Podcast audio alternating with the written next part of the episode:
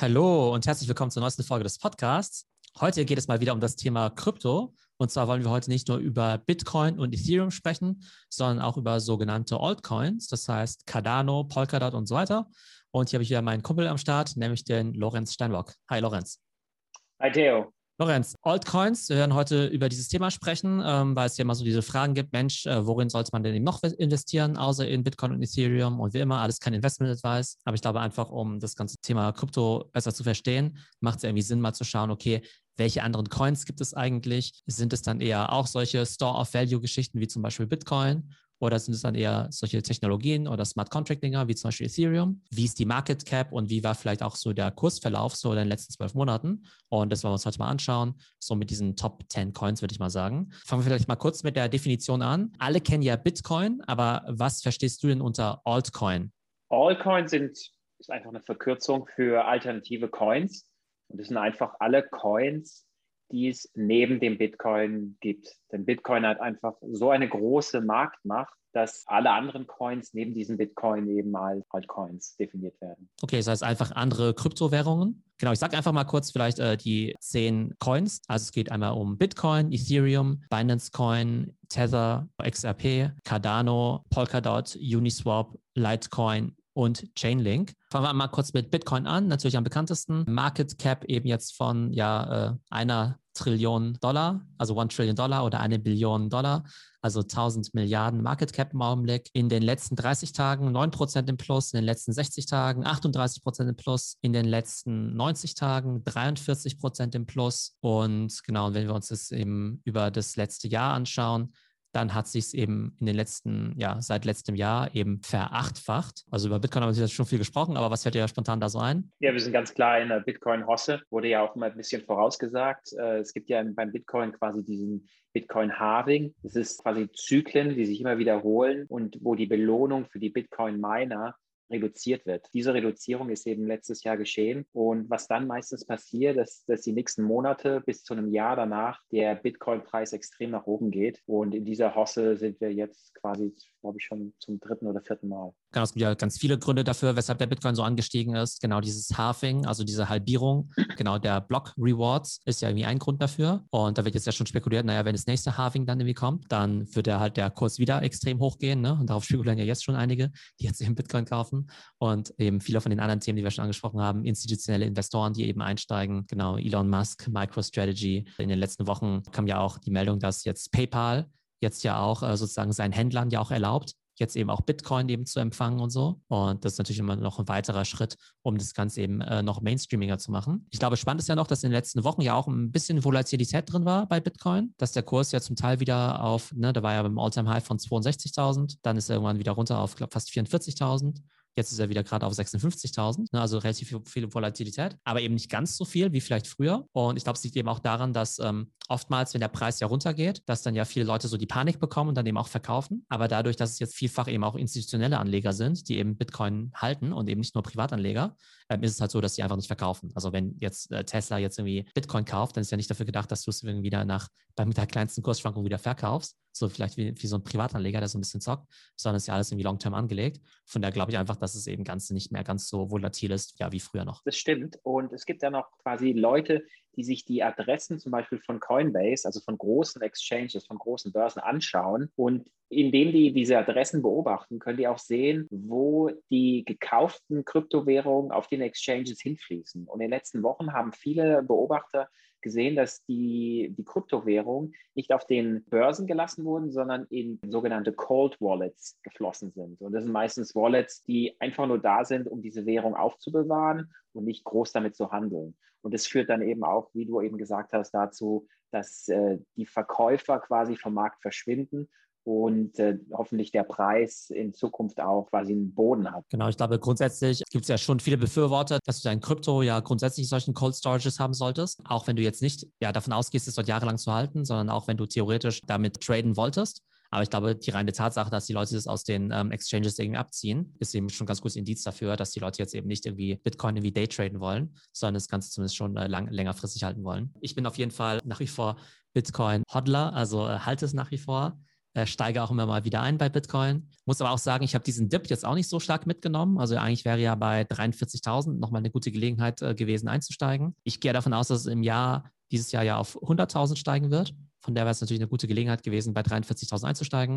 Und wenn wir uns jetzt eben anschauen, anschauen 43.000 jetzt wieder bei 56.000, hätte man ja eben mal in ein paar Wochen eben 25 Prozent mitnehmen können. Also eigentlich sollte man ja schon immer diesen Dip kaufen. Und auf der anderen Seite gibt es ja auch immer diese Leute, die sagen, hey, du sollst eigentlich ständig in kleinen Beträgen nachkaufen, um dann ja eher so diesen Durchschnitt dann eben mitzunehmen. Ne? Dass du halt irgendwie sagst, okay, ich splitze meine geplanten Bitcoin-Käufe irgendwie über weiß nicht, vielleicht 100 Trading-Tage oder sowas, um dann halt immer mal wieder niedrige und auch höhere Kurse mitzunehmen, um dann in Summe einen relativ attraktiven Preis eben mitzunehmen. Was denkst du, macht diese Day-Cost-Average irgendwie Sinn? Ne? Wie immer kein Investment-Advice. Oder denkst du schon, dass es irgendwie so Einstiegsmöglichkeiten gibt, wo man sagt, okay, das ist jetzt irgendwie gerade extrem billig, dann könnte man irgendwie auch einen Großteil seiner geplanten Bitcoin-Käufe dann zu so einem Zeitpunkt auch machen? Auch von mir ist es keine Ganzberatung oder äh, Advice definitiv. Ich denke, äh, wenn man die Zuversicht hat, dass Bitcoin zukünftig das digitale Gold ist, äh, sind solche kleinen Dips immer mal wieder gut, um da zu investieren um quasi einen monatlichen Betrag darin zu investieren. Okay, dann kommen wir mal zu Ethereum auf Platz zwei unserer Liste bei CoinMarketCap. Genau, diese Market Cap ist ja für mich immer interessant zu schauen, okay, wie hoch ist die Marktkapitalisierung eigentlich von dieser Kryptowährung? Und dann haben wir ja eben, wie gesagt, Bitcoin bei ungefähr 1000 Milliarden Dollar und auf Platz zwei kommt dann eben Ethereum mit ungefähr 225 Milliarden. Auf der einen Seite eben nur ein Viertel von Bitcoin,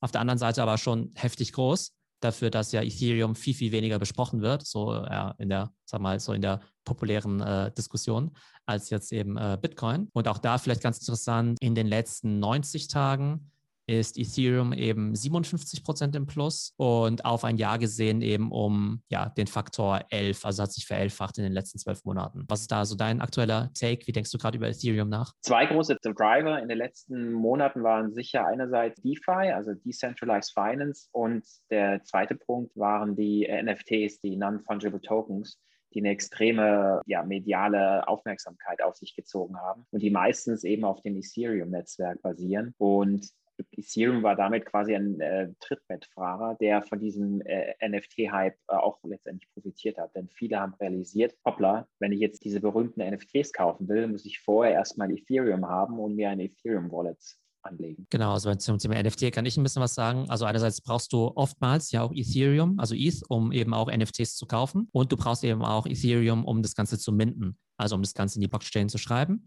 Nicht bei allen Plattformen, also gerade so bei Nifty Gateway und Topshot, die minden entweder selber, beziehungsweise ähm, NBA Topshot basiert dann ja auf der Flow-Blockchain, eben nicht auf Ethereum. Deshalb spielt da jetzt eben äh, Ethereum keine Rolle. Aber insgesamt hat sicherlich der NFT-Hype dazu beigetragen, dass eben mehr Ethereum einfach nachgefragt wurde, entweder zum Minden oder zum Kaufen. Und das letzte Mal hatten wir über DeFi, Decentralized Finance, gesprochen. Wenn du noch mal kurz erklären könntest, was hat jetzt sozusagen jetzt der Boom in Decentralized Finance mit einer höheren Nachfrage nach Ethereum zu tun? Ja, das liegt daran, dass eben DeFi eigentlich hauptsächlich sozusagen zu 90 Prozent auf dem Ethereum-Netzwerk basiert. Zwar nur dort eben möglich ist. Da gab es letztes Jahr quasi diesen DeFi-Sommer, diesen Sommer, wo viele Apps entwickelt wurden oder DApps, Decentralized Apps, basierend auf dem Ethereum-Netzwerk, die es dann ermöglicht haben, wie äh, eine Bank aufzubauen, wo Leute ihr Geld anlegen können, Zinsen bekommen, gegen diese Guthaben konnten sich dann andere Währungen leihen, worauf sie auch wieder Zinsen gezahlt haben, die dann wieder denen zugute kamen, die diese Währung zur Verfügung gestellt haben. Und es gab noch viele, viele weitere DApps, Decentralized Apps, die dabei entstanden sind. Letztendlich die normale zentralisierte Finanzwelt, die mit normalen Banken, mit normalen Börsen, mit Versicherungen quasi gespiegelt haben. Dieser ganze Wachstum, der letztes Jahr im Sommer entstanden ist, hat eine extreme Nachfrage eben auch nach diesem Ethereum verursacht, damit die Leute überhaupt an diesem DeFi teilnehmen können und diese Transaktionen bezahlen können, die auf diesem Netzwerk geschehen, müssen sie letztendlich immer Gasfees bezahlen. Gasfees sind einfach die Fees, die man in der Währung Ethereum diesem Netzwerk zur Verfügung stellen muss, wenn man bestimmte Transaktionen äh, durchführen will. Okay, aber das ist ja auch das Interessante, finde ich, an Ethereum, weil Ethereum, da haben wir es ja meistens eben mit diesen Smart Contracts zu tun. Und da sehen wir eben auch, dass es tatsächlich eben Applikationen auf eben Ethereum gibt, wie zum Beispiel eben NFT oder eben auch Decentralized Finance. Also du brauchst eben dieses ETH, um eben auch diese Transaktionen eben auch zu bezahlen. Ne? Und da macht es natürlich Sinn, dass wenn du sozusagen die Projekte auf dieser Plattform eben wachsen, dass dann sozusagen auch die zugrunde liegende Kryptowährung dann eben auch mehr nachgefragt wird und dann eben auch eingesetzt wird. Und dann brauchst du dann ja, wird es eben ja stärker nachgefragt, stärker verwendet und deshalb steigt eben auch der Preis.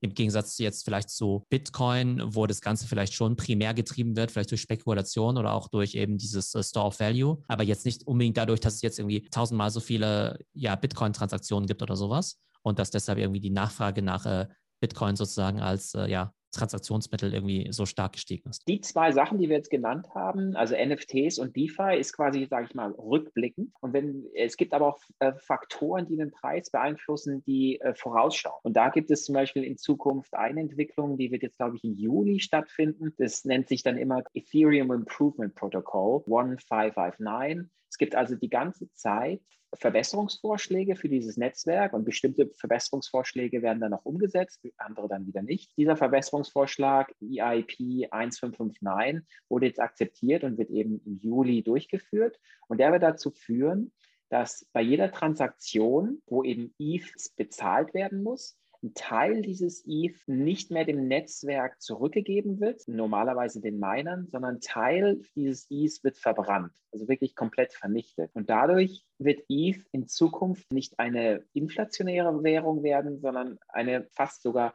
deflationäre Währung. Und ich denke, diese Entwicklung haben manche Marktteilnehmer vielleicht auch schon reinberechnet, was jetzt schon dazu führt, dass der ETH-Preis in den letzten Wochen extrem angestiegen ist. Was ich mich jetzt noch frage, ist, es soll ja bald dieses Ethereum 2.0 kommen, wo dann ja quasi das Ganze effizienter gemacht wird, so dieser Switch von eben Proof of Work zu irgendwie Proof of Stake, ohne da jetzt zu sehr ins Detail zu gehen. Aber die, die Kritik ist ja immer, dass ja dieses ganze Thema ähm, Transaktionen auf Ethereum ja irgendwie so energieintensiv ist und so weiter und dass es eben dadurch eben auch einfacher gemacht wird. Und ist natürlich einerseits gut für Ethereum, weil dann natürlich sozusagen ja mehr Leute es eben auch nutzen können zu geringen Transaktionskosten.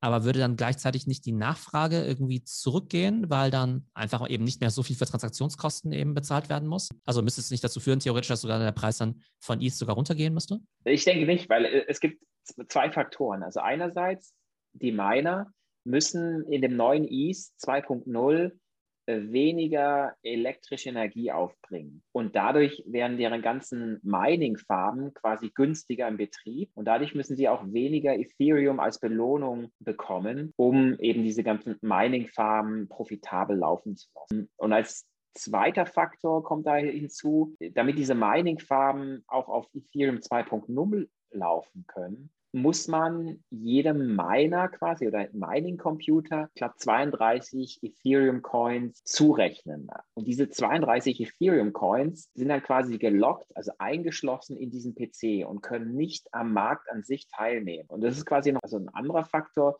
der dazu führen wird, dass die Nachfrage nach Ethereum trotzdem noch hoch bleiben wird, weil eben diese ganzen Miner äh, Ethereum kaufen müssen, was sie davor nicht machen mussten. Und in diesen PCs quasi einschließen müssen. Also das Einschließen, ist es dann dieser Proof of Stake oder was? Dass du quasi genau. beweisen musst, dass du halt eben auch selber auch äh, Ethereum ähm, eben auch hältst. Genau, so ist es. Also Proof of Stake, quasi Beweis des Besitzes. Und besitzen tut dann jeder Mining-Computer eben diese 32 Ethereum-Coins. Mhm, okay. Jetzt haben wir ja das letzte Mal, oder vielleicht in einem anderen Kontext, habe ich ja schon mal darüber gesprochen, dass ich ja einerseits Bitcoin selbst kaufe, aber dann ja eben auch diese Mining-Companies ne, die wie dieses Ride Blockchain oder dieses Marathon Patent Group. Und ich habe ja auch dazu gesagt, dass es ja noch spekulativer ist als irgendwie Bitcoin, weil das eben noch stärker schwankt eben. Ne? Das heißt, wenn der Bitcoin irgendwie, was nicht, um 10% steigt, dann steigt die Aktie von den Firmen gefühlt irgendwie um 30 oder 40 Prozent. Und wenn Bitcoin eben sinkt, dann crashen halt diese Aktien irgendwie noch krasser. Ride Blockchain und Marathon Patent Group, speziell nicht für Krypto-Mining, sondern für Bitcoin-Mining. Gibt es solche Mining-Companies jetzt eben auch für Ethereum und wen sollte man da kennen? Ja, ich kenne da jetzt nur eine Aktie, die zur Hälfte Ethereum meint und das ist Hive Technologies. Das ist eine Firma, die, äh, ich glaube, in Skandinavien Mining-Farmen hält und auch auf Island. Und in diesen Regionen ist quasi der Vorteil, dass es da meistens sehr kalt wird, man die äh, Miner oder diese PCs eben dann nicht mit einer extra Klimaanlage kühlen muss. Und gleichzeitig gibt es in diesen zwei äh, Lokalitäten auch sehr günstigen Strom einmal in Island mit äh, Geothermiestrom, der eben den Strom extrem günstig macht. Und in Skandinavien gibt es ja bekanntlicherweise sehr viele Wasserkraftwerke, die dann auch in der Lage sind, äh, extrem günstig Strom bereitzustellen. Also ich weiß ja, diese ganze Frage nach irgendwie dieser, weiß ich, Klimabelastung und so weiter und äh, Energiefootprint und so, die ist ja nie so eindeutig zu beantworten. Also die Kritiker von Kryptomining, die sagen ja immer Stromverbrauch wie Argentinien und so weiter.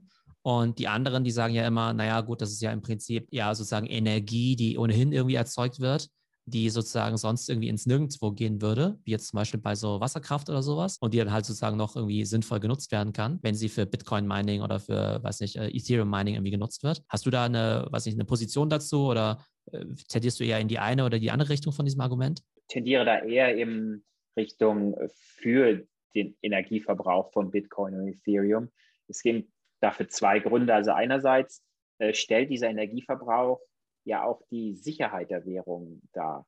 Also sagen wir mal, wenn Bitcoin quasi nur so viel Strom brauchen würde, wie, sage ich mal, eine Glühbirne, dann könnte ja jedes Unternehmen oder Staat einfach hinkommen, ein PC-Netzwerk aufbauen, dieses Netzwerk dann gerade mit dem Strom von einer Glühbirne versorgen und könnte, wäre dann theoretisch in der Lage, das Bitcoin-Netzwerk anzugreifen und es dann obsolet machen. Von daher stellt dieser hohe Energieverbrauch auch immer eine, quasi eine Sicherheit gegen Hacker dar. Ein weiterer Punkt, denke ich, ist, wie ich vorher schon gesagt habe, also mehr und mehr Miner gehen ja auch in Regionen, wo es aus bestimmten Gründen günstigen Strom gibt und meistens auch CO2-neutralen Strom oder beziehungsweise Strom, der relativ wenig CO2 verursacht. Also wie gesagt, dieser Hive Technologies ist hauptsächlich in Island und Skandinavien aktiv.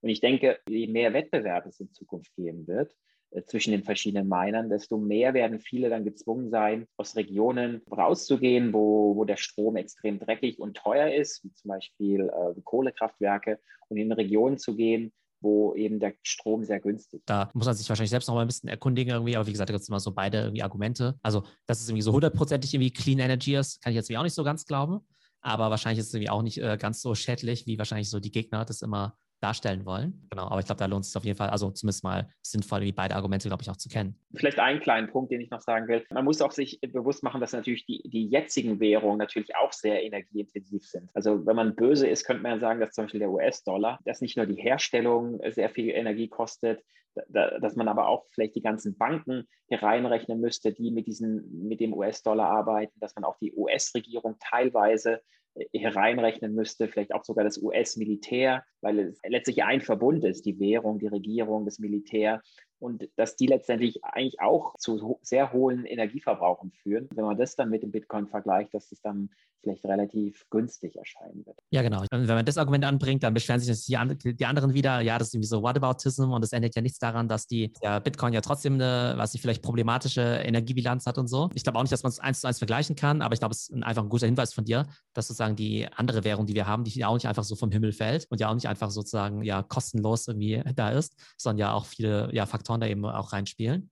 Oder auch zum Beispiel das tatsächliche Gold, ja. Also das physische Gold, nicht das digitale Gold. Ne, also ich glaube, Goldschürfen ist jetzt irgendwie auch kein besonders äh, ja, netter oder umweltschonender Prozess wahrscheinlich, wenn man sich mal anschaut, wie viele Menschen, Maschinen oder auch Chemikalien irgendwie daran vielleicht auch beteiligt sind. Aber kommen wir jetzt mal zum Coin Nummer drei und zwar Binance Coin, über den ich erst gesagt nicht viel weiß. Der steht aber auch bei einer Market Cap von 56 Milliarden, also ein Fünftel nur noch so groß wie Ethereum. Ne? Da sieht man halt schon, wie stark das dann eben auch abnimmt. Irgendwie Bitcoin noch bei 1000 Milliarden, Ethereum dann bei 225 Milliarden. Binance Coin noch bei 56 Milliarden, aber in den letzten 90 Tagen hat sich das Ganze eben versiebenfacht, sehe ich gerade. Was steckt hinter Binance Coin? Was ist denn das? Also Binance Coin ist quasi eine Kopie des Ethereum Coins. Und Binance Coins ist quasi der hauseigene Coin der Binance Exchange, also der Binance Börse. Äh, Binance, äh, die Webseite ermöglicht quasi wie Coinbase den Nutzern ja, die größten Währungen, die größten Kryptowährungen zu verkaufen, zu kaufen, anzulegen und wurde von einem Kanadier vor ein paar Jahren gegründet. Der hat quasi gesehen, dass Ethereum extrem erfolgreich war letztes Jahr in diesem ganzen DeFi-Summer und hat gut erkannt, dass ein großes Problem, was Ethereum gerade hat und auch letztes Jahr schon hatte, waren die hohen Gasfees, also die hohen Transaktionskosten, die die Benutzer zahlen müssen. Da kann man sich vorstellen, wenn man etwa 1000 Euro überweisen will im Ethereum-Netzwerk, dann kann es manchmal bis zu zwischen 50 und 100 Dollar kosten. Das heißt, etwa 10 Prozent von der ganzen Transaktion gehen einfach nur drauf dafür, dass du die, die Kryptowährung einfach von A nach B verschickst. Er hat eben jetzt diese Binance Coins aufgestellt und die ist auch wie Ethereum in der Lage, Smart Contracts zu verarbeiten. Der Nachteil dieser Binance Coin ist, dass es nicht wie Ethereum auf einem dezentralisierten Netzwerk basiert, sondern auf einem zentralisierten Netzwerk. Also diese ganzen Rechner, die, die ähm, diese Smart Contracts quasi beglaubigen, die sind alle von dem Unternehmen Binance bereitgestellt. Und dadurch zahlt man nicht, sage ich mal, 10 Prozent äh, an Transaktionsgebühren, sondern 1 Prozent oder noch weniger. Dieses Ethereum-Netzwerk hat nicht nur einen Nachteil, dass es extrem kostspielig ist, für Transaktionen, sondern auch manchmal extrem lange dauert, bis eine Transaktion beglaubigt wird. Also es reicht von einer Minute, manchmal bis zu einer halben Stunde oder einer Stunde. Und in dem Binance-Netzwerk werden die Transaktionen quasi von, in einem, innerhalb von ein paar Sekunden beglaubigt. Und das hat eben in den letzten Monaten zu einem extremen Wachstum quasi der DeFi-Welt innerhalb dieser Binance-Coin geführt. Also wie gesagt, ich weiß gar nichts über Binance, deshalb stelle ich jetzt viele Verständnisfragen. Binance ist sozusagen die Plattform, kenne ich ja, ne, halt wie Coinbase oder Kraken halt. Aber das heißt, hat einfach eine private Firma, so eine Art Ethereum-Konkurrenten dann aufgebaut. Kann man das so mhm. verstehen? Ja, ein Klon. Ein Klon, okay. Könnte ich jetzt theoretisch auch NFTs jetzt auf Binance Coin-Basis machen oder äh, DeFi-Plattform auf Binance Coin-Basis oder wie, wie, ist da die Analogie? Also was ich definitiv weiß, dass es darauf DeFi-Dapps gibt. Also da kannst du auch genauso wie in der Ethereum-Welt dein Geld anlegen, dein Geld verleihen, andere Währungen äh, leihen. Da gibt es genau parallele Projekte. Also zum Beispiel, wir haben letztes Mal über Sushi Swap geredet, teilweise. Das ist ja eine bekannte Börse. Sushi Swap gibt es auch auf der Binance ähm, Smart Chain quasi. Okay, und das ist ja das Spannende, ne? dass ja im Prinzip jetzt ja jede Firma oder jeder Exchange, der eben findet, ja, dass Blockchain irgendwie erstmal eine gute Technologie ist und dass man es so dezentralisiert machen könnte, dass die ja die Option haben, das auf verschiedenen Plattformen oder verschiedenen, ja, sozusagen, ähm, ja, Chains eben zu machen. Und eine davon könnte eben Ethereum sein, die andere könnte eben dann Binance Coin sein oder vielleicht auch Cardano oder Polkadot, über die wir später noch sprechen. Und ist dann so ein bisschen quasi so eine Technologiewahl wahrscheinlich, ne? Also mhm. einfach sagen, auf welchen Standard setzen wir da eigentlich.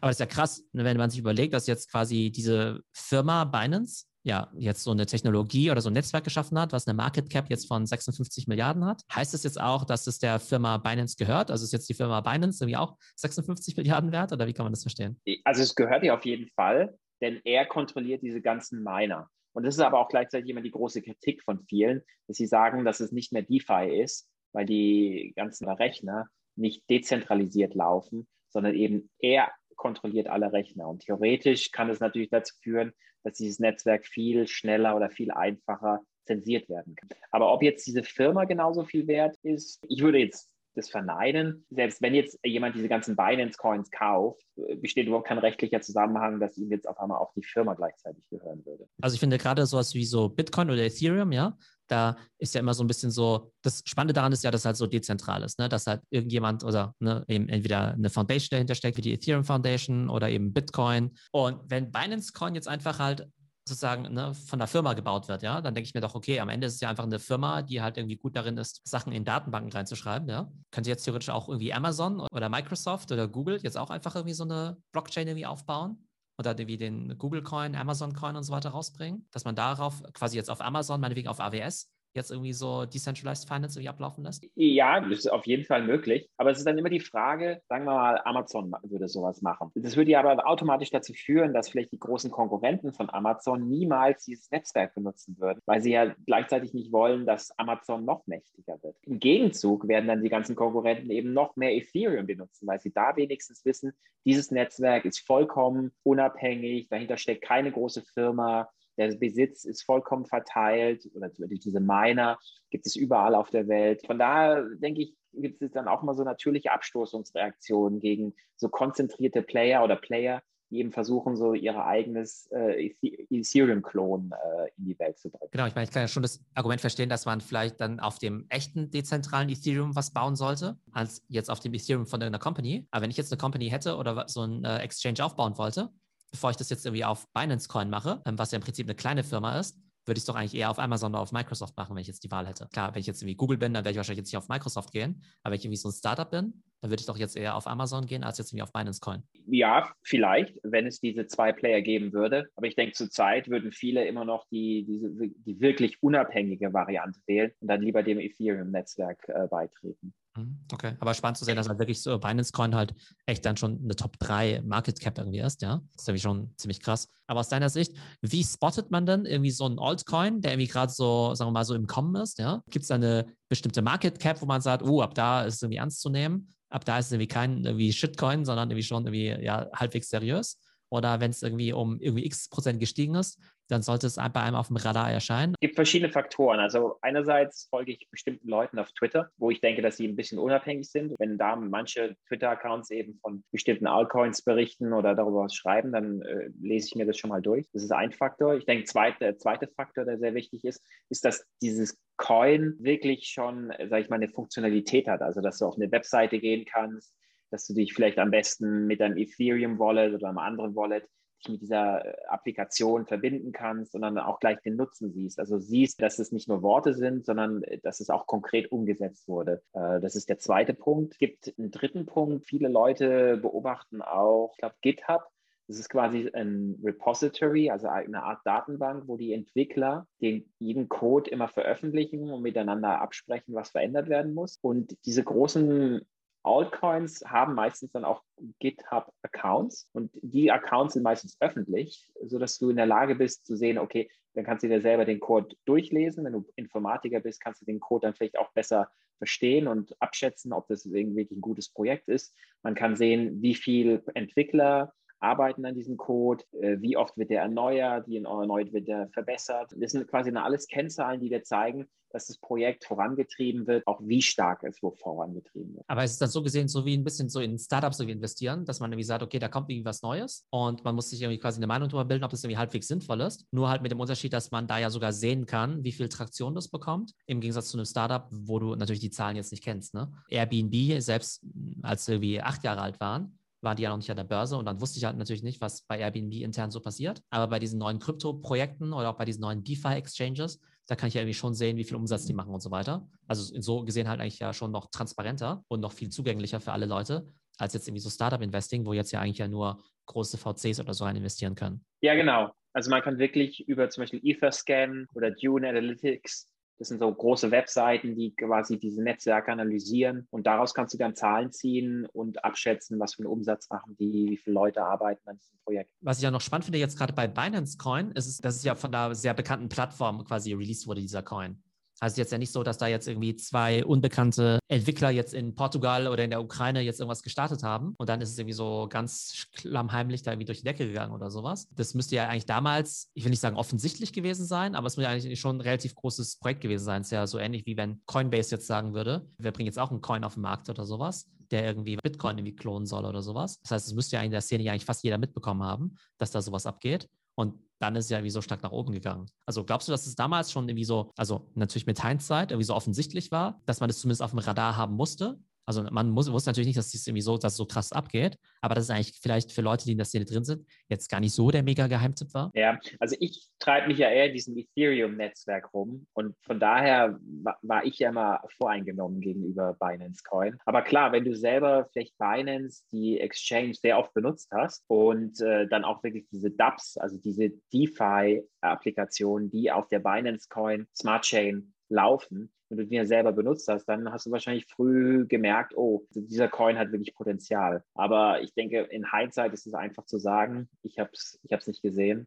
Wobei man dazu noch sagen muss, es gibt viele, viele börseneigene Coins. Also viele Börsen bringen ihre eigenen Coins raus. Es gibt viele quasi parallel oder ähnliche Coins von anderen äh, Börsen, die sich ganz schlecht entwickelt haben oder mehr oder weniger stabil geblieben sind. Von daher ja, muss man auch ein bisschen Glück gehabt haben, um speziell diesen Coin früh zu entdecken. Hm, okay. Im Nachhinein ist es natürlich jetzt immer äh, einfacher zu beurteilen, aber ich glaube, es geht ja auch darum, zumindest die Mechanik zu verstehen, warum was überhaupt steigt, um da vielleicht gewisse Muster zu erkennen fürs nächste Mal. Genau, ich war jetzt leider nicht dabei, aber wenn jetzt wie Kraken, wo ich ja Kunde bin, jetzt morgen den Kraken-Coin rausbringen würde und sagen würde, hey, das ist jetzt unser Ethereum-Konkurrent, dann würde ich ja zumindest irgendwie ziemlich hellhörig werden. Und dann würde ich vielleicht auch mal meine, was nicht, 300 Dollar investieren. Und wenn es sich dann irgendwie für 3000 facht, dann äh, haben diese 300 Dollar dann ja dann auch zum Millionär gemacht. Kommen wir jetzt zu Coin Nummer 4, Tether, Abkürzung USDT, Market Cap 43 Milliarden im Augenblick, Price irgendwie 1 Dollar.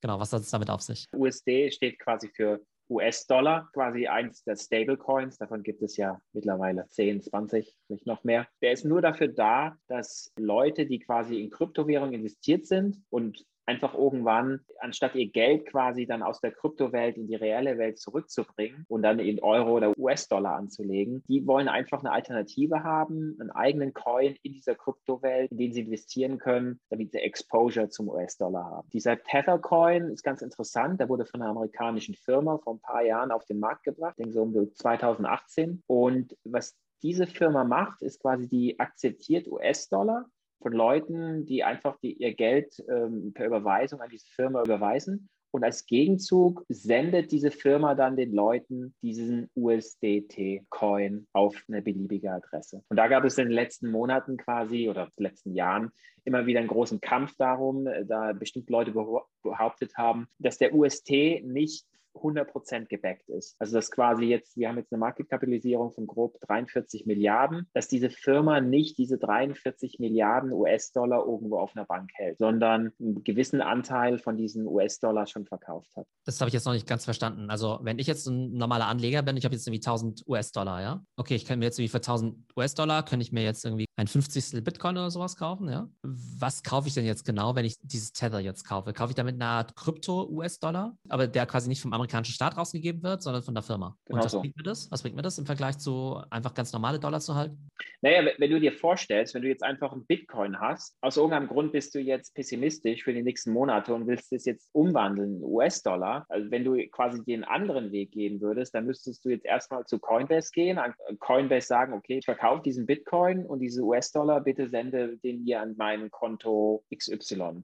Und gleichzeitig musst du ja dann wieder eine Transaktionsgebühr zahlen, um dieses, ich weiß nicht, wie viel Coinbase verlangt, vielleicht 0,5 Prozent. Du würdest also einen Teil deines US-Dollars schon mal bei der Überweisung verlieren. Dieser Krypto-US-Dollar ermöglicht dir quasi in der Kryptowelt an sich schon den US-Dollar zu kaufen. Das heißt, die Transaktion ist jetzt weniger, dass Leute jetzt sozusagen mit richtigen US-Dollar jetzt irgendwie Tether kaufen, sondern eher quasi von anderen Kryptowährungen nicht ganz in Fiat auscashen wollen, sondern sich als eine Art Zwischenschritt dann diesen Tether kaufen, oder was? Mhm.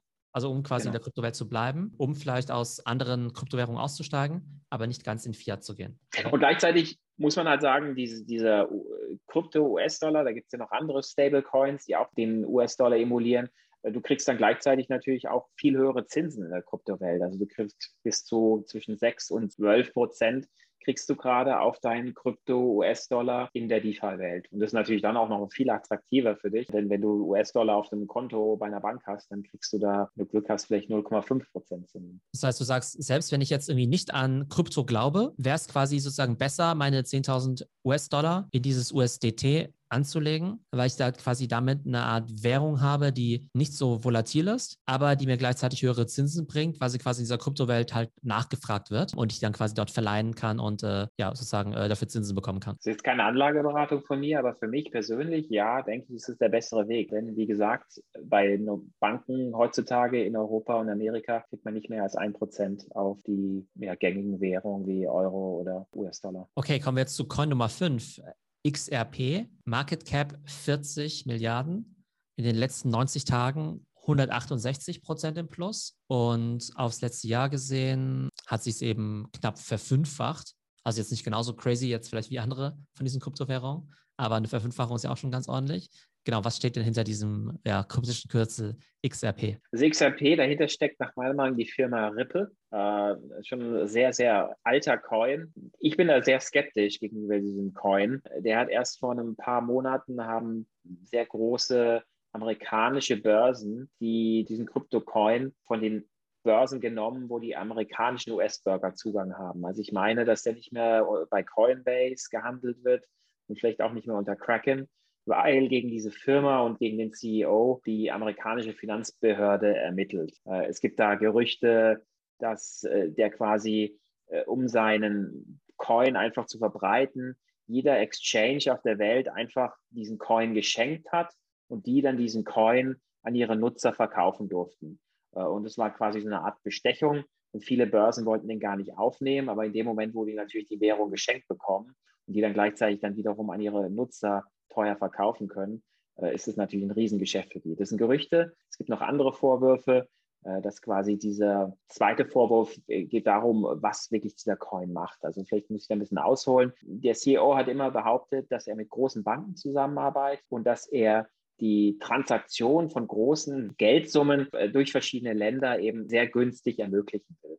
Und da hat er immer behauptet, dass er mit großen Banken zusammenarbeitet. Denn große Banken haben ja riesige Vermögen, die sie tagtäglich von, sag ich mal, Amerika nach Europa bringen müssen oder von Amerika die, nach China. Und das kostet immer sehr, äh, sehr viel Geld, äh, Transaktionsgebühren und dauert auch vielleicht drei Tage, bis das äh, ganze Geld dann wirklich geklärt ist, also geklärt wurde. Theoretisch würde dieser Coin quasi Transaktionen von sehr hohen Summen sehr, sehr schnell ermöglichen, weil er eben letztendlich wie Bitcoin auf der Blockchain basiert. Also Ripple sozusagen den Zahlungsverkehr beschleunigen. Kurz gesagt, genau das, ja. Weil ich glaube, es ist ja auch immer ganz wichtig zu verstehen, okay, was ist überhaupt dieser Use Case hinter dieser Kryptowährung, ne? ob es jetzt irgendwie, weiß nicht, äh, Smart Contracts dann eben ist, in diesem Fall dann eben so Zahlungsverkehr, ne, vielleicht Decentralized Finance und so weiter. Und da muss man sich immer eine Meinung darüber bilden, ob das irgendwie halbwegs sinnvoll ist. Aber spannend ist halt, dass diese Dinge halt echt hohe Market Caps haben, auch bei äh, ja, Use Cases, die dann vielleicht eher so ein bisschen äh, dubios sind. Kommen wir zu Platz 6 und 7, die ja oftmals auch gemeinsam genannt werden, nämlich Cardano und Polkadot. Beide etwa mit einer Market Cap von ja, 37 bzw. 35 Milliarden. Und die laufen irgendwie ziemlich analog aus meiner Sicht. In den letzten 90 Tagen beide jeweils um 275 Prozent im Plus. Das Witzige ist ja, dass ich ja vor ein paar äh, Wochen äh, ja auch auf LinkedIn so eine Umfrage gemacht habe. Mensch, welche ja, Coins habt ihr, habt ihr denn alle so? Und ich habe damals gesagt, okay, ich habe ja nur Bitcoin und Ethereum und so weiter. Und damals haben schon einige gesagt, ja, auf jeden Fall Cardano und Polkadot und so. Und seitdem hat es eben auch schon mal äh, locker eben verdreifacht. Ähm, ich habe ein bisschen investiert, aber jetzt eben auch nicht so viel. Hätte ich mal auf meine Leute bei LinkedIn gehört.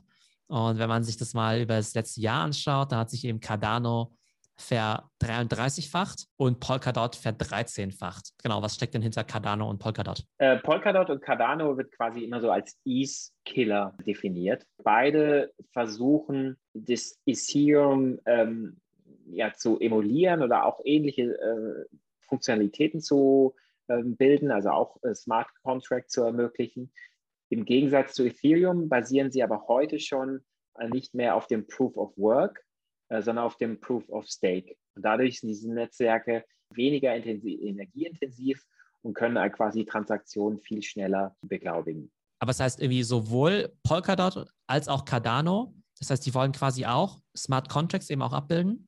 Das heißt, für hm. ähnliche Use Cases eigentlich auch wie Ethereum, nur dann eben sozusagen ja auf eine bessere Art und Weise, beziehungsweise halt eben nicht mehr dieses Proof of Work, sondern dieses Proof of Stake. Aber das würde ja jetzt auf den ersten Blick jetzt erstmal so klingen, als sei das quasi schon das bessere Ethereum oder als seien die quasi von vornherein schon den Weg gegangen, den Ethereum jetzt erst gehen muss mit diesem Ethereum 2.0? Ich sehe das zumindest aber noch ein bisschen so wie damals äh, VHS und äh, Betamax. Also man muss ja eben sagen, dass die technisch, klar, die wahrscheinlich die besseren Chains sind, aber gleichzeitig laufen auf deren Netzwerken noch gar nicht, beziehungsweise sehr, sehr wenige DApps, also sehr, sehr, sehr wenige Decentralized Apps. Also es gibt noch nicht viele Entwickler, die äh, funktionierende Produkte auf diesen äh, Chains äh, anbieten. Aber das Interessante ist ja, dass ja für viele Leute ja sozusagen Ethereum und Smart Contracts ja so ein bisschen so synonym ist. Aber wenn wir jetzt sagen, dass Ethereum und Binance Coin und Cardano und Polkadot so ein bisschen ähnliche Sachen machen. Was ist denn dieses Ähnliche, diese Gemeinsamkeit? Ich könnte jetzt zum Beispiel sagen, es gibt Suchmaschinen, da gibt es irgendwie, keine Ahnung, Google, Yahoo und Bing zum Beispiel, ja. Wenn ich das jetzt übertragen wollte und sagen würde, okay, da wird halt eine Sache gemacht und da gibt es halt irgendwie verschiedene Player, irgendwie Ethereum, Cardano und Polkadot. Was ist denn dieses Ding, was sie machen? Ist es dann der Smart Contract oder ist es eine andere mhm. Technologie? Es ist letztendlich, dass sie Smart Contract ermöglichen, dass die, die auf diesen Netzwerken ablaufen. Vielleicht eine zweite Metapher, die viele Leute immer benutzen, ist, dass letztendlich Ethereum und auch Polkadot und Cardano letztendlich sowas ist wie AWS, also AWS, diese Amazon Web Services. Das quasi Ethereum und die zwei anderen Coins ein Netzwerk anbieten, das wie diese Cloud-Computer von Amazon fungieren oder funktionieren und dass jeder jetzt bestimmte einfach ja, Softwarepakete entwickeln kann, Applikationen und in dieses Netzwerk hineinschicken kann und dann diese Applikationen auf diesem Netzwerk ablaufen. Und das letztendlich ermöglicht Ethereum, Polkadot und Cardano. Das heißt, dass die einfach quasi äh, basierend auf der Blockchain eine gewisse ja, Computing-Infrastruktur anbieten, wo eben jeder halt irgendwelche ja, Apps zum Beispiel drauf bauen kann. Genauso wie du als Netflix sagen kannst, ich gehe jetzt zu AWS oder zu Microsoft Azure oder zu äh, Google Cloud. Und das heißt, die Analogie wäre so ein bisschen, dass dann quasi Ethereum, Cardano und Polkadot sozusagen äh, AWS, Google Cloud und Microsoft Azure halt irgendwie sind, wo ja auch sozusagen der Vorreiter AWS ja eben auch einen großen Vorteil hat, also einen viel größeren Marktanteil. Die anderen Player aber möglicherweise irgendwie schneller wachsen oder halt auch da Marktanteile gewinnen. Ja, sehr spannend, wobei das ja auch ne, wieder mich zu der Frage führt, warum dann nicht der AWS halt selbst irgendwie sowas macht. Ähm, aber gibt es eigentlich schon so Gerüchte, ja? Weil ich meine, im Prinzip, wenn du halt sagst, okay, du brauchst irgendwie, ich meine, du musst halt irgendwie gut was nicht mit, was nicht mit äh, Rechenzentren sein. Also das können ja tatsächlich die großen Cloud-Anbieter ja eigentlich am besten. Und die können es ja mehr oder weniger zentralisieren, dezentralisieren, ist ja auch so ein bisschen, was eine Definitionssache. Da müsste es doch eigentlich, äh, weiß nicht, gibt es da schon Gerüchte oder dass die da auch in diesen Markt einsteigen wollen? Also ich habe davon noch gar nichts gehört. Ich denke, eine große Hürde ist vielleicht dieses Know Your Customer, also KYC. Das ist letztendlich Amazon ja immer, also diese Service, ja nicht kostenlos anbietet, sondern immer eine Kreditkarte braucht. Also sie müssen immer wissen, okay, wer, mit wem interagiere ich, wer ist mein Kunde, wo wohnt er. Und ich denke, das ist vielleicht einfach eine Hürde, die Ethereum nicht hat. Und dadurch Ethereum viel ungezwungener jedem Entwickler auf der Welt ermöglicht, äh, Apps zu entwickeln, ohne dass er seine Person oder seine Personalien sozusagen veröffentlichen muss. Aber was mich halt frage oftmals bei diesen ganzen Decentralized und so weiter, ja klar, da gibt es irgendwie viele Vorteile irgendwie, dass es halt irgendwie weiß nicht, nicht, nicht so gut hackbar ist und so weiter und dass halt irgendwie das nicht an einer Institution hängt und so. Ich frage mich aber, ob es dann am Ende so einem Business-User oder vielleicht auch einem Otto-Normalverbraucher nicht vollkommen wurscht ist, ob das Ganze irgendwie decentralized ist oder nicht und es so ein bisschen fast esoterisch ist. Und du eigentlich nur wissen willst, ob das irgendwie funktioniert oder nicht, ja. Dem Netflix-User ist ja im Prinzip vollkommen wurscht, bei welchem Service jetzt quasi das Ganze gehostet wird. Und Netflix, die sagen ja auch, okay, gut, jetzt bin ich halt irgendwie bei AWS und denen vertraue ich halt. Klar könnten die jetzt irgendwie, was nicht, meine Filme löschen und so weiter. Klar könnten die jetzt irgendwie die Zahlen manipulieren, aber ich glaube halt einfach, vertraue halt einfach dieser Firma, dieser Institution und deshalb laufe ich auch auf denen. Also warum ist es überhaupt so wichtig? Beziehungsweise wir sehen ja auch schon in dieser Top 10, dass da ja zum Teil ja auch schon einige Player drin sind, die ja auch einfach relativ traditionelle Firmen sind die sich aber irgendwie dieser Blockchain-Technologie bedienen? Ja, schwere Frage. Also ist es ja nach wie vor so, dass 99 Prozent aller Unternehmen nach wie vor ja auch AWS, Google Cloud, Microsoft Cloud benutzen und eben noch nicht auf diese dezentralisierten Steps gehen äh, im, im DeFi-Raum. Aber ich denke, eine gewisse Attraktivität besteht einfach darin, also gerade für, wenn du das, das, traditionelle Bankensystem umgehen willst und eben es dir wichtig ist, dass du vielleicht zwischen 5 und 10 Prozent auf deinen US-Dollar haben willst, also dann wird es quasi in, zurzeit nur in dieser DeFi-Welt angeboten. Das ist eine schwere Frage. Ich, der Markt ist ja auch nicht, noch, noch nicht sehr groß von diesen ganzen Kryptowährungen und diesen ganzen Smart Contract Chains. Aber ich denke, vielleicht mit steigenden Konflikten auf der Welt, also wenn jetzt weiter da Konflikte herrschen zwischen China und USA oder anderen Ländern, dass solche dezentralisierten Netzwerke immer mehr an Attraktivität gewinnen, weil man weiß, dass dieses Netzwerk quasi niemals offline gehen wird. Genau, wobei ich auch davon ausgehen würde, dass Amazon oder Apple niemals offline gehen wird, weil irgendwie muss ja quasi dieses Decentralized ja schon irgendwie einen mega Vorteil irgendwie bieten dass du da auch diese hohen Transaktionskosten oder auch diesen bisschen komischen Zugang ne, über, was nicht, komische Wallets und so weiter irgendwie so in Kauf nimmst oder so. Aber bei mir ist ja so, ich würde ja alles von Apple kaufen, ja. Ich vertraue ja auch Apple mit meinen ganzen Daten und so weiter, ja. Und ich würde irgendwie Apple jetzt irgendwie auch mindestens genauso vertrauen wie irgendwie so einer komischen Blockchain oder so. Von daher finde ich es irgendwie ganz interessant, inwiefern halt diese Big Tech Player halt auch einige von diesen Anwendungen zumindest übernehmen werden, beziehungsweise auch wenn die so ein Coin irgendwann rausbringen, ja, auch als Zahlungsmittel zum Beispiel. Also ich gebe ja so viel Geld bei Amazon irgendwie aus, ja. Wenn du mir jetzt zum Beispiel irgendwie 50 Dollar schulden würdest, ja, da wäre es mir vollkommen wurscht, ob du mir jetzt irgendwie 50 Dollar geben würdest, halt als Fiat-Geld oder irgendwie so 50 Dollar in Amazon-Credits, weil das halt für mich einer das Gleiche ist, weil ich es halt einfach in der Amazon-Welt ausgeben würde. Oder wenn du mir irgendwie 50 Dollar Apple-Gutschein geben würdest, ja. Also siehst du da irgendwie gewisse Analogien, dass du sagst, naja, im Prinzip sind diese großen Tech-Player, dass sie können ihre eigenen Coins rausbringen können, die dann im Prinzip viele dieser Funktionalitäten auch irgendwie erfüllen können, beziehungsweise da, wo es drauf ankommt, nämlich im Endkunden, dass dem vielleicht am Ende dieses Decentralized eigentlich auch egal ist und der im Prinzip halt dieser Amazon- oder Apple-Institution eigentlich ja jetzt schon extrem viel vertraut. Und wenn ich denen schon meine ganzen Daten anvertraue, meine ganzen Fotos in der Cloud, meine ganzen Einkäufe, vielleicht sogar meine Gesundheitsdaten, dann ist im Prinzip auch noch wurscht, wenn sie vielleicht auch noch also sozusagen im Finance-Bereich auch noch mitspielen? Ja, definitiv. Also ich denke, es gibt auch schon Gerüchte, dass Apple angeblich an einer Krypto-Wallet, also einer äh, Krypto-Brieftasche oder Geldbörse arbeitet. Und es gab ja auch schon Versuche, also letztes Jahr hat Facebook zum Beispiel äh, versucht, diese Libra-Währung auf den Markt zu bringen, das letztlich so ein verkorkster Stablecoin geworden wäre. Ich meine, dass Amazon in Südamerika schon eine Art Kryptowährung auf den Markt gebracht hat. Also es de definitiv, es gab Projekte und es gibt weiterhin Projekte von großen Unternehmen, die versuchen eben so eine Kryptowährung, sei es Stablecoin, sei es vielleicht Smart Contract, den Markt zu bringen. Weil da sehe ich halt auch äh, mega viel Potenzial, weil ich meine, die haben natürlich halt einerseits natürlich alle Computing Power der Welt, die man dafür braucht. Die haben halt einfach krasse Kundenzugänge und auch krasses Vertrauen. Und bei Facebook, da kann ich halt irgendwie schon sehen, dass vielleicht irgendwie Leute Facebook irgendwie nicht so cool finden. Ne? Einfach irgendwie schlechtes Image und so, obwohl die Leute ja trotzdem fleißig irgendwie weiterhin Instagram und so nutzen. Aber gerade zu Apple und zu Amazon hast du ja echt krass viel Vertrauen. Von daher kann ich mir das in dem Kontext eigentlich schon ganz gut vorstellen. Okay, cool. Dann haben wir also Cardano und Polkadot sozusagen, ähm, ne, die würde ich jetzt also gruppieren, irgendwo mit Ethereum, aber auch mit Binance Coin als Smart Contract Cryptocurrencies. Auf Platz 8 kommt dann Uniswap, über die wir ja letzte Woche kurz gesprochen haben, daher vielleicht einfach ein bisschen kürzer. Uniswap 14 Milliarden Market Cap auf Platz 8, 344 Prozent im Plus in den letzten 90 Tagen. Da kann ich gar nicht jetzt irgendwie ein Jahr zurückschauen, weil es ja noch nicht mal ein Jahr gibt. Die gibt es irgendwie erst seit September, aber haben sich seitdem auch schon verachtfacht. Genau, was ist so Uniswap in aller Kürze, weil wir ja letzte Woche schon drüber gesprochen haben? Also Uniswap ist eine dezentralisierte Börse, auf der man einfach Kryptowährungen kaufen und verkaufen kann. Sie ist letztendlich dann genauso wie Coinbase oder wie Bison, ist eine deutsche äh, Handelsplattform, äh, nur dass sie eben nicht von einem Unternehmen herausgebracht wird und repräsentiert wird, sondern relativ dezentralisiert von einer Gruppe von Programmierern entwickelt wurde und am Laufen gehalten. Und ja, ich, ich selber habe ein paar Coins von dieser dezentralisierten Börse gekauft und äh, denke, dass die weiterhin wachsen werden, weil sie zumindest im Ethereum-Netzwerk die größte Handelsplattform sind. Und genau, das letzte Mal haben wir ja schon mal besprochen, das hat ja eine Market Cap von 14 Milliarden. Dann gibt es ja noch diese Total, ne, diese, diese Fully Diluted Market Cap. Also was wäre, wenn jetzt alle Coins rausgebracht würden? Ne, die sind ja noch nicht rausgegeben, dann wäre es ja bei 28 Milliarden. Wir werden ja wahrscheinlich so in den nächsten Wochen auch über den Coinbase IPO sprechen. Der wird ja irgendwie in einer Woche stattfinden, am 14. April. Aber wenn wir es jetzt vergleichen würden, ja, nehmen wir an, diese Uniswap hätte jetzt, sagen wir mal, eine Market Cap jetzt von 30 Milliarden und Coinbase kommt jetzt für 100 Milliarden an den Markt. Kann man die überhaupt miteinander vergleichen? Könnte man jetzt sagen, das eine ist mehr oder weniger wert? Oder ist sozusagen eine Market Cap, die an der Börse sozusagen sich ergibt durch Börsenkurs mal Anzahl der herausgegebenen Aktien?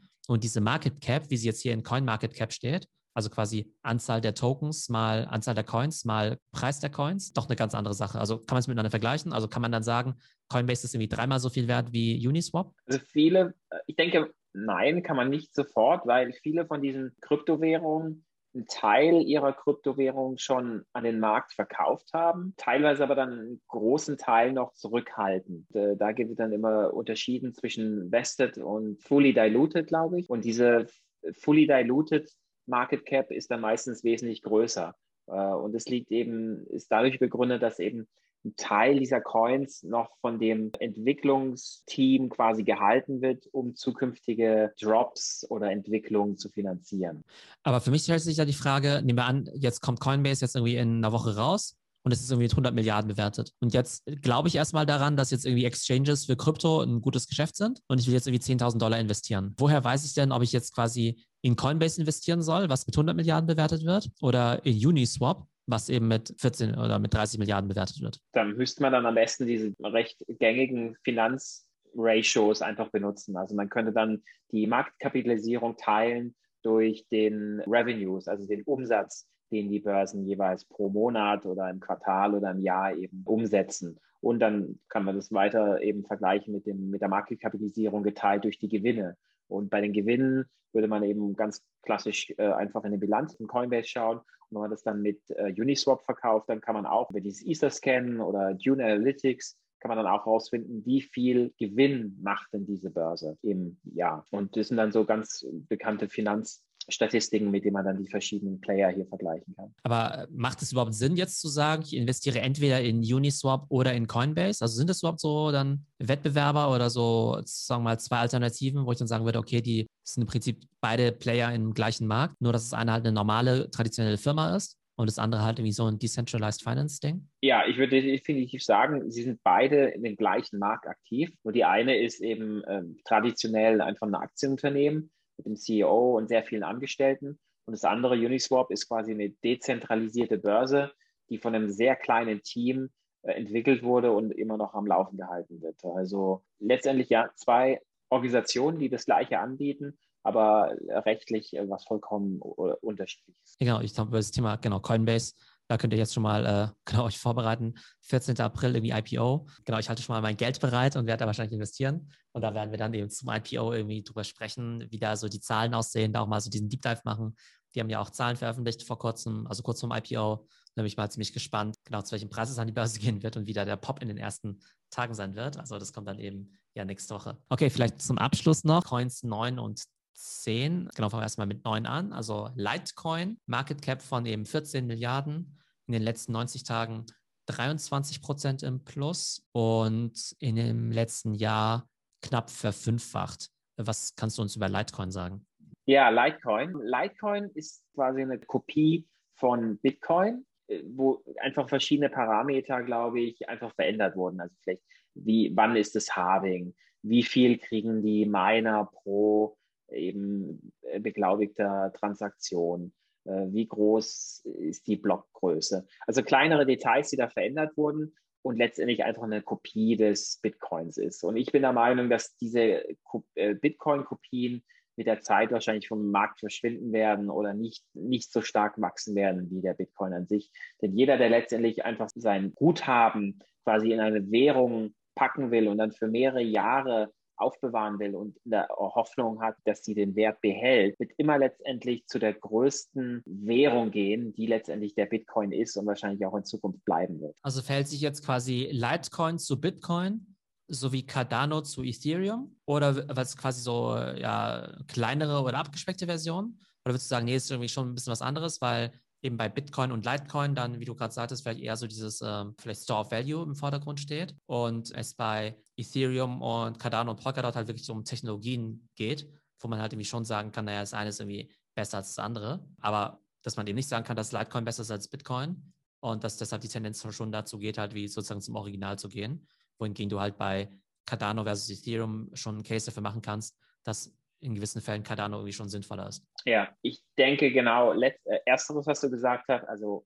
Litecoin ist quasi ein äh, Aufbewahrungsgut oder Aufbewahrungswährung äh, und ist aber technologisch nicht groß anders als der Bitcoin. Okay, und ist aber viel weniger bekannt und äh, Genau. Weniger akzeptiert. Aber es ist dann quasi wie wenn du jetzt einfach in eine kleine Fiat-Währung investieren würdest, anstatt dass du jetzt irgendwie in den Schweizer Franken oder den US-Dollar jetzt in den vietnamesischen Dong äh, investieren würdest oder was? Ja, so, so, ähnlich. Oder wenn wir zum Beispiel sagen würden, eigentlich gehen alle zu Amazon AWS, um irgendwelche Software oder Daten abzuspeichern im Internet.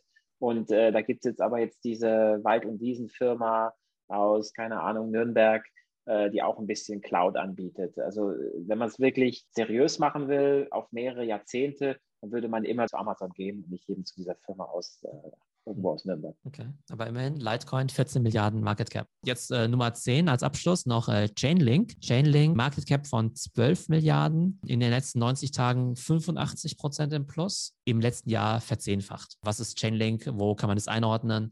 Hat es auch was mit Smart Contracts oder DeFi oder sowas zu tun? Oder ist es eher wieder so eine Art Aufbewahrung, so wie wir es gerade bei Litecoin gesehen haben? Wie kann man das klassifizieren? Also Chainlink gehört zu der Gruppe der Oracle Coins. Das ist quasi, glaube ich, die, die vierte Gruppe, die wir heute besprechen. Also im Deutschen Oracle Coin. Und diese Coins ermöglichen die Weitergabe von zuverlässiger Information. Also letztendlich wie ein Orakel kannst du dieses Orakel etwas fragen. Wie heiß ist es gerade in New York? Und dieses Orakel würde dir eine Antwort geben, in New York hat es gerade 20 Grad. Und dieses Netzwerk ist quasi so aufgebaut, dass es die Marktteilnehmer belohnt, die wahrhafte Informationen verteilen und die Teilnehmer quasi, ähm, die quasi Marktteilnehmer bestraft, die Falschaussagen machen, die quasi lügen oder vielleicht auch unbeabsichtigt eben falsche Informationen verbreiten. Aber wie kann ich mir das vorstellen? Also wer sind diese Marktteilnehmer, die diese falschen oder richtigen Informationen weitergeben? Also, oder was wären die Use Cases jetzt von so einem Orakel? Also, welche mhm. Firma oder welcher Privatanwender würde sich denn sozusagen jetzt auf die Chainlink verlassen, um da jetzt irgendwelche Informationen zu kriegen? Also, man kann sich zum Beispiel vorstellen, wenn es irgendwann Weizen gehandelt wird auf der DeFi. Chain, dann würden ja bestimmte Marktteilnehmer einfach wissen wollen, okay, wie ist das Wetter gerade in irgendwo in Nordamerika oder Mittelamerika? Damit sie quasi eine zusätzliche Information haben für das Handeln von Weizen. Da würde dann eben diese, diese Chainlink, diese Oracle-Chain eben eine Rolle haben, dass sie eben diese Information zuverlässig weiterleitet. Dann zu dem einen Punkt, was du gesagt hast, welche Firmen.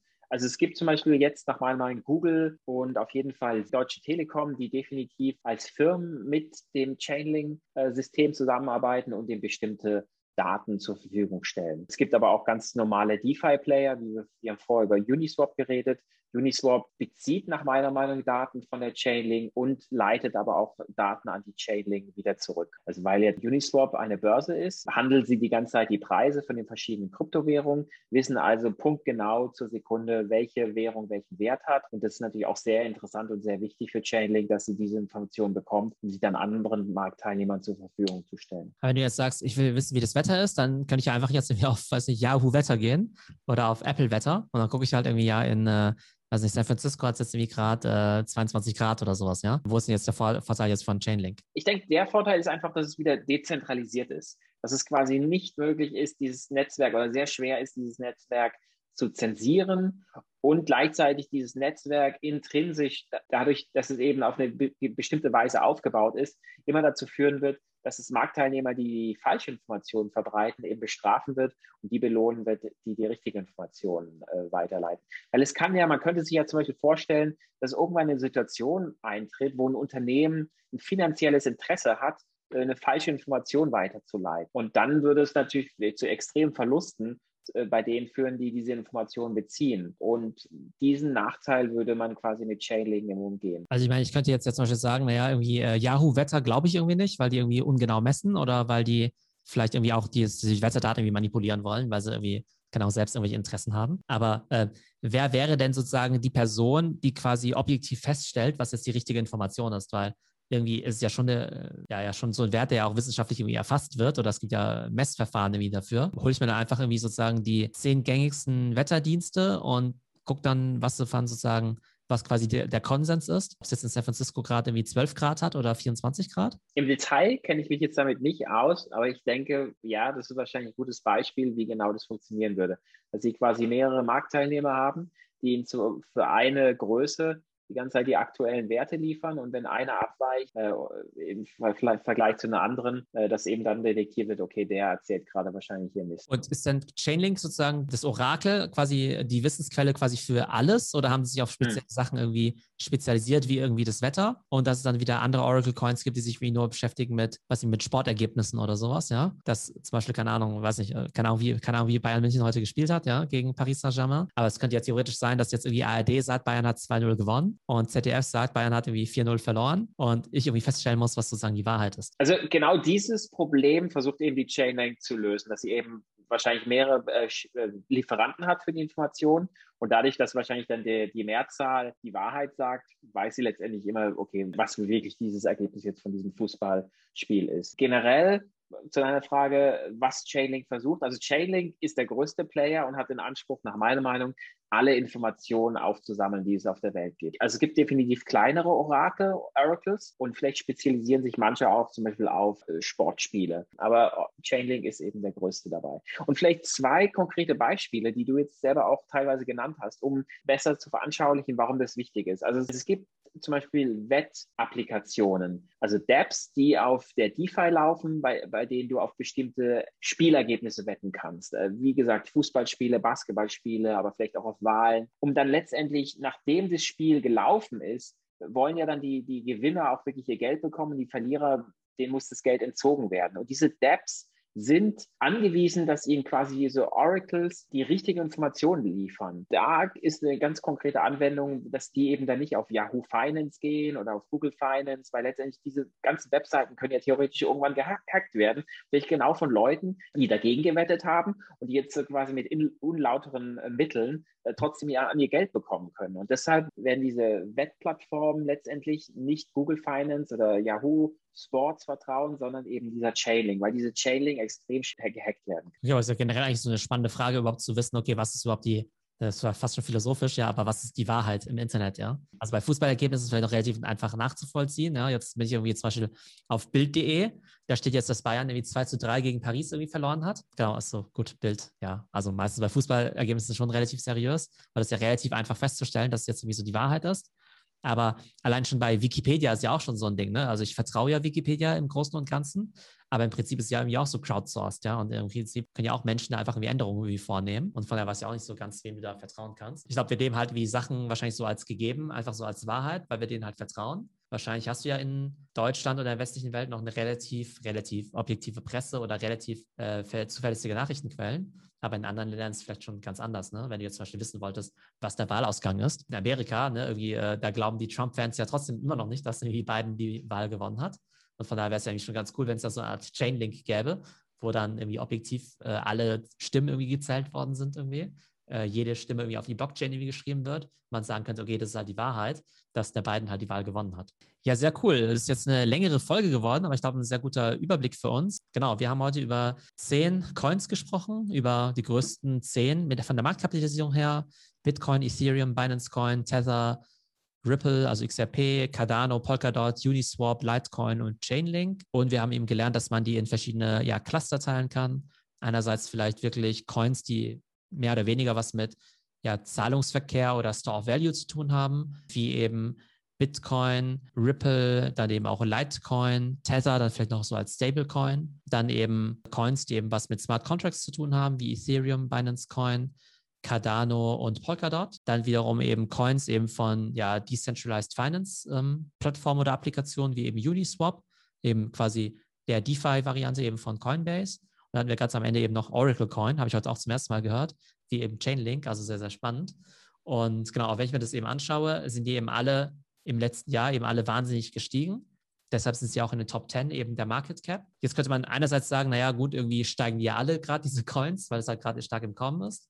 Jetzt haben wir uns natürlich nicht mit den Coins beschäftigt, die es vielleicht jetzt gar nicht mehr gibt oder sowas, ja, oder die halt vielleicht irgendwie auf Platz 100 sind, die vielleicht im letzten Jahr irgendwie 90 Prozent an Wert verloren haben. Aber es ist halt das Spannende, dass die Leute sich halt mit diesen Coins eben beschäftigen, auch mit diesen ganzen Altcoins und auch investieren, dass sie natürlich einerseits ins Klo greifen können, wenn sie halt natürlich irgendwelche Coins kaufen, die dann irgendwie auf Null gehen. Und auf der anderen Seite haben wir vorhin gesehen, Binance Coin, 300 Dollar Investment vor einem Jahr wären jetzt eben eine Million Dollar gewesen. Stellt sich auch für mich wieder die Frage, ne? Also klar kann ich mir jetzt irgendwie, wenn ich jetzt nochmal so 10.000 Dollar meinetwegen in Bitcoin investiere, klar kann ich mir jetzt dafür noch einen 5 in Bitcoin kaufen. Ich könnte aber auch einfach sagen, ich gebe jetzt irgendwie 1.000 Dollar in 10 so random Coins aus, die in der Market Cap gerade so auf zwischen Platz 40 und 50 sind oder sowas und guck mal, was irgendwie passiert. Im besten Fall können sich halt meine 10.000 bei Bitcoin jetzt irgendwie verdoppeln in den nächsten Monaten, wenn Bitcoin auf 100.000 geht. Aber theoretisch könnte sich halt meine 10.000 in diese komischen Altcoins halt irgendwie ver 100 oder ver 1000-fachen. Weiß ich, wie siehst du das? Also in meiner Twitter-Bubble sagen viele, dass jetzt der Zeitpunkt ist, wo jetzt quasi die Alt-Season anfängt, wo jetzt quasi die ganzen Altcoins äh, neue Allzeithochs erreichen werden.